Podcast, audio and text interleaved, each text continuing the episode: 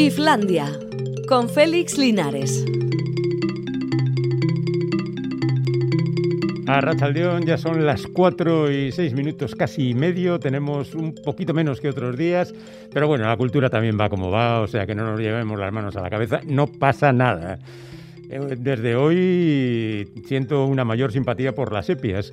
Os preguntaréis por qué. Pues es que he visto unos, eh, un análisis de la situación un estudio en el que se dice que las sepias no pierden la memoria. La pregunta es, ¿quién estaba pensando en hacer un experimento con las sepias para saber si tienen o no tienen memoria? Lo cual lleva a otra serie de reflexiones en torno a por qué se hacen las cosas, por lo más evidente o por lo que no lo es tanto. Por ejemplo, ¿por qué aparece Rosario Moedano desnuda en su piscina? ¿Para parecer desnuda o para decir que tiene una piscina que, eh, con el calor, bueno, depende del sitio, de estos días, fantástico tener una piscina, ¿no? O, mm, bueno, podríamos preguntarnos también por qué Iran Baldwin, la hija de Alec Baldwin, se ha hecho un tatuaje que os juro que es como esas ilustraciones que ponen en las barracas de feria, o sea, mal hecha, así como para llevar en el brazo y mucho menos enseñándola como con vergüenza, ¿no? Pero la, la discusión es si se parece o si es Kendall Jenner. ¿Qué más dará? Si ya solo ver el tatuaje te entra en una cosa como vamos a dejar de hablar de esto. Dejemos de hablar de todo esto, vamos a lo estrictamente cultural y económico. Ha salido la lista de las estrellas masculinas mejor pagadas del mundo y se da la circunstancia de que los primeros, todos ellos tienen relación con Netflix.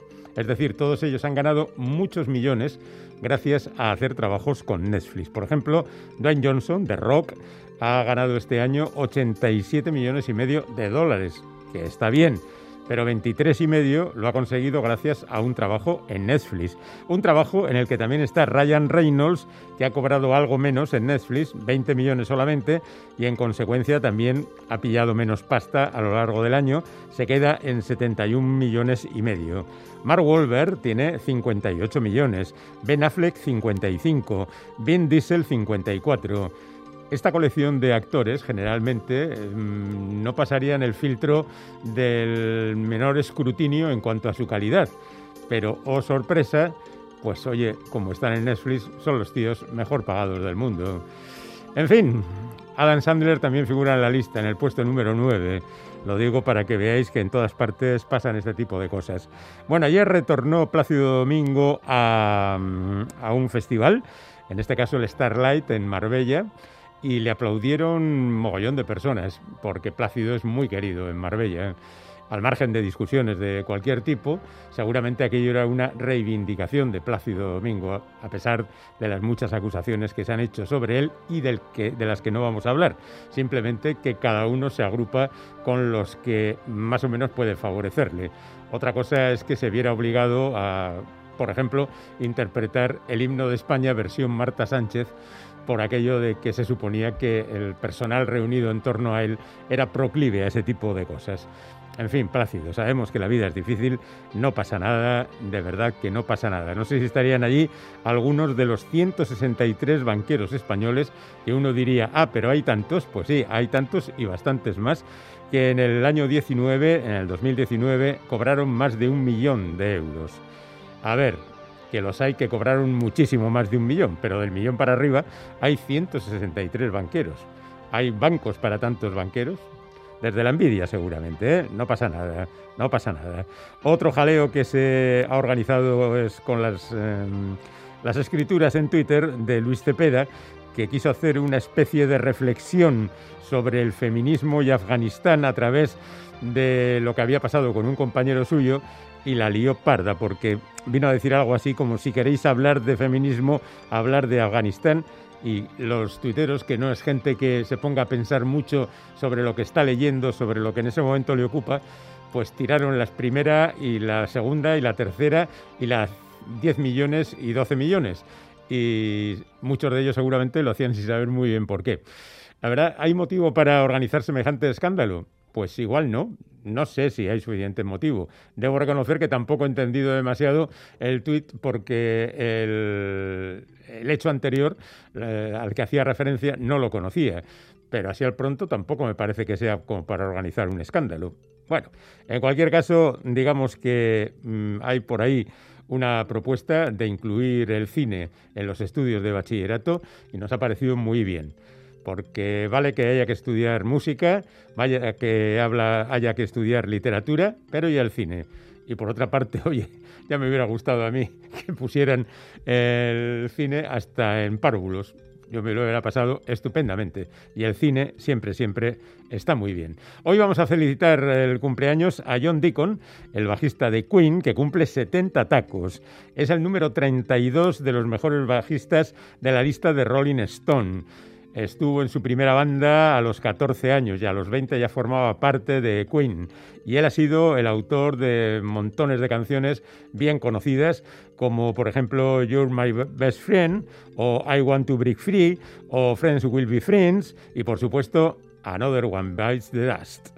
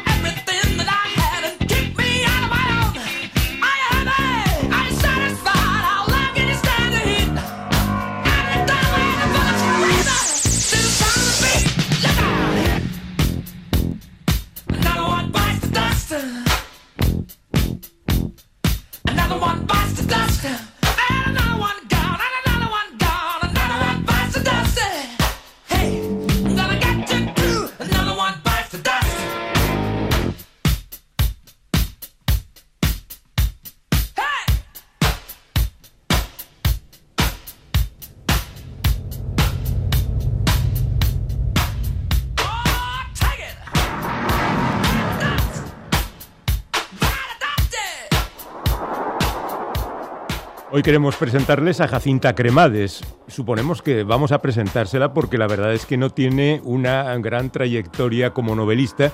De hecho, vamos a presentar su primera novela que se titula Regreso a París. Pero Jacinta ha trabajado mucho en el mundo de los libros.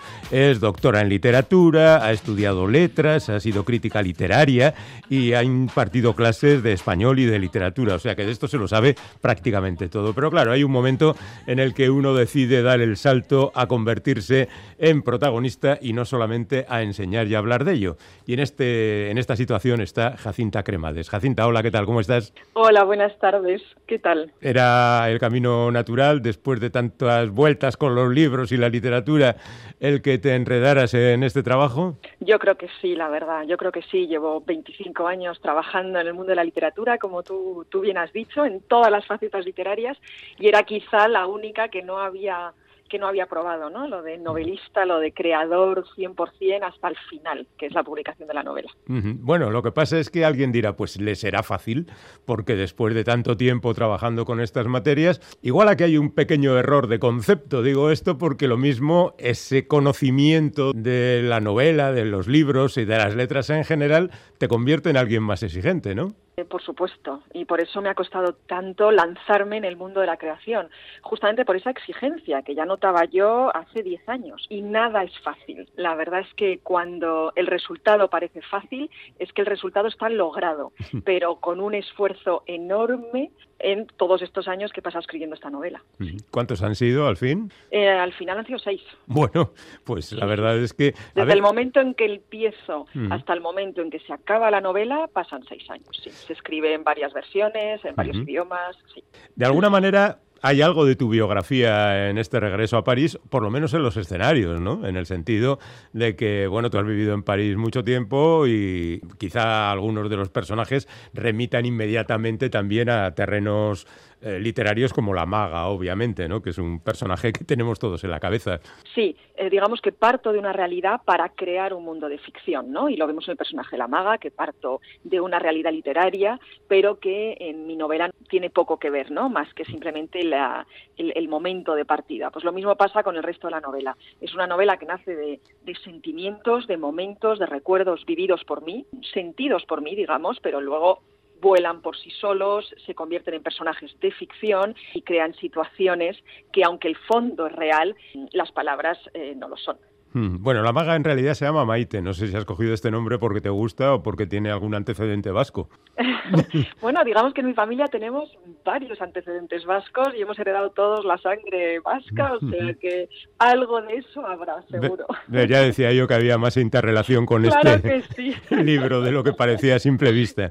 Bueno, la maga es uno de los grandes protagonistas. Digamos que la narradora es Teresa, que es su hija, y a su vez hay una tercera generación que sería Lucía la hija de. En consecuencia, tienes aquí un amplio territorio que recorrer porque, claro, las circunstancias en la vida de estas tres mujeres son muy largas. De hecho, no spoileamos nada si decimos que la novela empieza cuando la maga ha muerto y Teresa tiene que encontrarse con su herencia, ¿no? Exacto, tiene que encontrarse con su herencia, tiene que encontrarse con la maga también, con lo cual, aunque, aunque fallezca al principio físicamente, en realidad toda la novela va sobre la maga, sobre quién es la maga, qué es lo que le ha legado a su hija y por ende a su nieta, eh, cómo no rehacer los mismos caminos que la maga y a la vez uno está predestinado, digamos, a seguir una trayectoria familiar de herencias que nos pasan eh, de forma genética y, difícil de sospechar, ¿no? De eso va la novela. Y luego hay que ir metiendo personajes y creando la estructura, porque claro, tú dices, bueno, pues voy a contar la historia cronológicamente. Es cierto, empieza Teresa, pero a partir de ahí se diversifica la acción. No solo cuentas lo que ocurre a partir de ese momento, sino que cuentas la historia anterior de Teresa en relación con la maga e incluso la historia anterior de la maga, ¿no? Y hay que saber cómo ordenar todo eso para que al lector le sea sencillo el leerlo. Exacto, sí, se mezclan los tres momentos históricos como se mezclan en la mente del, personaje, ¿no? Que narra toda esta historia en Teresa, ¿no? Es tan importante la historia de la maga como la suya y como la que va a legar a su hija. Y todo eso es una es un presente mental y real que he tenido que, claro, que he tenido que estructurar de manera que sea fácil la lectura y sobre todo comprensible, porque porque los, los diálogos se mezclan como tú, como tú has visto perfectamente, ¿no? Entonces, mientras se lo cuenta Lucía, ya está recordando el diálogo que tuvo con su madre y, cómo es posible que no hayan cambiado las palabras, pero sí las circunstancias. Entonces, eh, rompe un poco como la, concepción del tiempo, ¿no? El tiempo, ¿qué es el tiempo? Es una cosa eh, terrenal, pero realmente, mm, realmente el tiempo. Bueno, los científicos dirían que no tanto, pero... No tanto.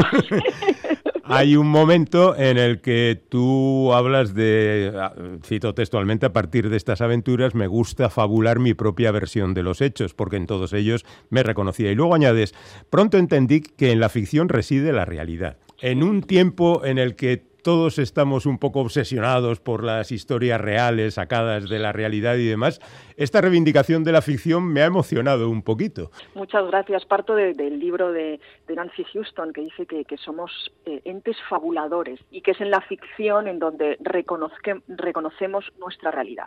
Yo lo he vivido desde pequeña, eh, busco en la literatura, busco en las historias de ficción mi propia realidad para entenderla y, para saber a dónde voy. En eso, a eso me refiero, ¿no? Cómo nos contamos la realidad, esa es nuestra realidad. Y cómo nos contamos la realidad es una ficción, es una ficción que nos creamos nosotros y que, y, que hacemos que nuestra vida sea un hilo conductor. En el momento en que esa ficción no nos satisface, nos crea traumas, nos crea problemas y hay que saber cómo, cómo reenganchar con la realidad en, nuestra propia ficción. Mm. No, debemos olvidar que incluso nuestros recuerdos son ficción. Sí. Pero, eh, como se desprende de esto que dices, aquí hay multitud de historias, porque claro, hemos hablado del eje troncal, pero luego hay, bueno, incluso en determinado momento hay, hay unas cuantas páginas dedicadas casi al thriller, cuando la maga se convierte en investigadora. Sí, sí, sí, sí, un poco a los Sherlock Holmes femenino, efectivamente. Sí, además que son, la mayoría son casos reales que, que, que he ido investigando y descubriendo porque porque a eso me refiero, ¿no? Me, encanta esa base real eh, que en realidad hace avanzar los personajes de ficción que he retomado tanto en los casos de la maga, como tú bien has dicho, en donde se resuelven algunos, pero muchos no se resuelven, porque la vida es eso, ¿no? Mm. Y luego los personajes secundarios que aparecen ahí, como Antonio Soriano, que es el dueño de la librería, como Pierre Cargallo, que es la hija de, del gran escultor Pablo Gargallo, pues son personajes reales que, que, convivieron conmigo cuando yo era más joven, que me han marcado, que me han influenciado eh, para seguir la, la, trayectoria literaria y artística que he seguido. Y por eso también es una especie de homenaje, pero no podía hablar de ellos sin nombrarles, eh, sin hablar de ellos de la forma más real que, pudiera. Pero incluso los personajes inventados tienen ciertas características de clásicos, porque el policía que acompaña a Maite en sus investigaciones es el típico personaje de novela negra. Tiene una vida personal hecha una ruina y es un investigador concienzudo y demás. No sé si eres aficionada a la novela negra y de repente has metido... no, no, mucho, mucho. hay mucha literatura, eh, metaliteratura detrás de cada página, de cada personaje. También aparece, bueno, Cortázar lo has dicho, pero también está Rebeca, también está Janeire, también es una novela. Claro, es que yo creo que la mitad de mi vida eh, me la he pasado leyendo, con lo cual para mí es tan real un personaje como, como Janeire que que, mi amiga de colegio. Entonces, eso es lo que he querido, lo que sale, ¿no? Cuando uno escribe, eh, eso es lo que sale. Yo escribo además en unos momentos del día, bueno, escribo de madrugada, entre 5 y 7 de la mañana, cuando mi mente está más, ya, cuando mi mente está más, más en, en activo y a la vez más en contacto con mi, con mi inconsciente. Y eso es lo que me gusta, ¿no? Luego, eh, crear a media tarde o por la noche soy incapaz. Mm, bueno, cada uno elige los mejores momentos para sacar adelante su trabajo. Luego también, como te lo sabes todo en materia literaria, pues has tenido un arrebato de poner unas cuantas páginas narradas a través de cartas, que es otro género literario, ¿no? También tratabas de abarcarlo todo, ¿no?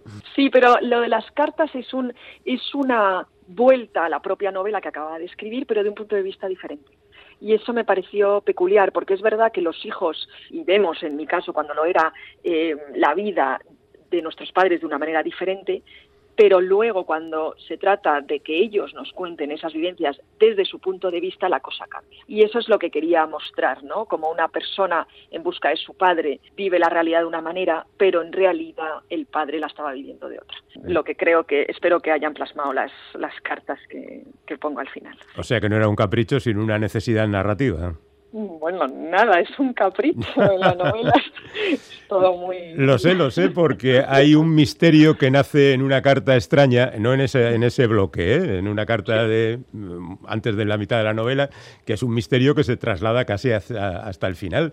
¿Quién es Dorotea? ¿Quién es Dorotea? Y, luego también el, eh, todo lo que implica de un punto de vista familiar, porque también hay mucha mucha novela sudamericana en, esa novela que he leído siempre muchísimo y este elemento de sueño, de, de una realidad oculta, eh, me interesaba también plasmarla en la maga.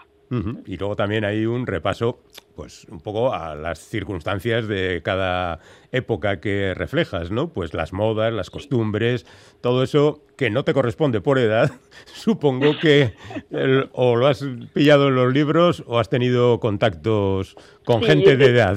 Sí, bueno, he investigado bastante, pero mayo del 68 es una etapa que me interesa mucho porque en París he frecuentado profesores y tal, que eran profesores míos y que luego se han convertido en, amigos, eh, que sí que vivieron mayo del 68 y que siempre es un momento histórico que me ha parecido fascinante, esa, esa revolución, esa, ese reivindicar la modernidad eh, en un mundo que les parecía tradicional. Me ha gustado mucho el rompimiento que hubo en esa época, ¿no? Y que además también se vivió en España, pero de un punto de vista menor, obviamente, y que se conocía poco. Entonces, eh, me, ha, me ha parecido interesante el investigar esa época, el poder rescatar eh, esos personajes eh, que hicieron posible este cambio, ¿no? Este cambio dentro del mundo de las mujeres, como también de la tradición, como también de la en la familia, el, mando del patriarcado que también de cierta manera rompe el personaje de Maite cuando se va pero a la vez sigue anclada en la tradición, porque claro, lo ha vivido, lo ha, lo ha mamado desde pequeña, entonces es muy difícil romper con las convenciones eh, en las que has crecido. Bueno, poco a poco esas convenciones también van afortunadamente desapareciendo. Sí. Eh, bueno, el regreso a París está ahí. Han sido muchos años, ha sido mucho trabajo. Ahora mismo, ¿cómo te sientes? Pues me siento, siento vivir una situación eh, maravillosa, la verdad. El verlo realizado de tal manera, una novela eh, en donde, bueno, tengo tal, tal suerte con, con, mis editoras que me han tratado muy bien, que, que han confiado en mí desde el primer momento. Me parece un milagro, la verdad, porque sé lo difícil que es y, y lo he vivido y, y, y estoy muy, muy contenta. Estoy muy ilusionada y quiero disfrutar este momento que me brinda la vida, la verdad. Lo que pasa es que seguramente este disfrute irá acompañado por la pregunta ¿y ahora qué hago? O igual lo tienes solucionado y tienes escrita otra novela. Bueno, sí, tengo dos empezadas ah. desde hace tiempo. También quiero escribir quizá una continuación de, de esta novela que ya tengo que ya tengo en mente y me encantaría poder eh, seguir escribiendo el máximo de tiempo posible. Eso ya sería mi sueño. Ahí tienen a Jacinta Cremades, que ha debutado en la novela con Regreso a París, su primera experiencia, que sea muy, muy satisfactoria y que volvamos a charlar otra vez en el futuro, sea esto cuando sea. Eso espero. Muchísimas gracias. Un beso, adiós. Un beso, hasta pronto.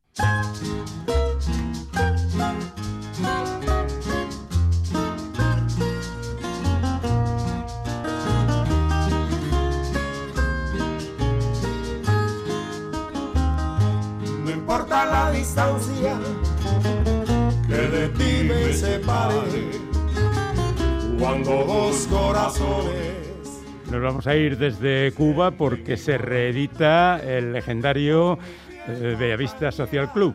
Buenavista Social Club y hay algunas canciones nuevas que se suman al empeño de hace 25 años que salió de aquella película de Wim Wenders con la colaboración de Ray Cooder y con tanta buena gente haciendo música. Esta es una canción de Compay Segundo y los muchachos que se titula La Pluma y es curioso porque se compuso para una competición de escritura patrocinada por una fábrica de bolígrafos.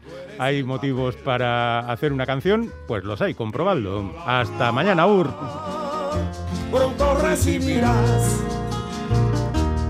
De mi mano una carta de amor.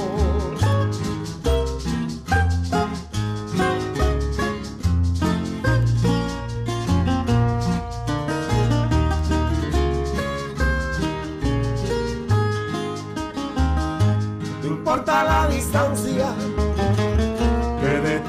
separe cuando dos corazones sienten igual con mi fiel compañera que también sabe hablar te diré que por nada te dejaré de amar como es complemento de este amor debemos agradecer lo suave que se desliza en bien de nuestro querer eres el papel. Y yo la pluma, pronto recibirás. De mi mano una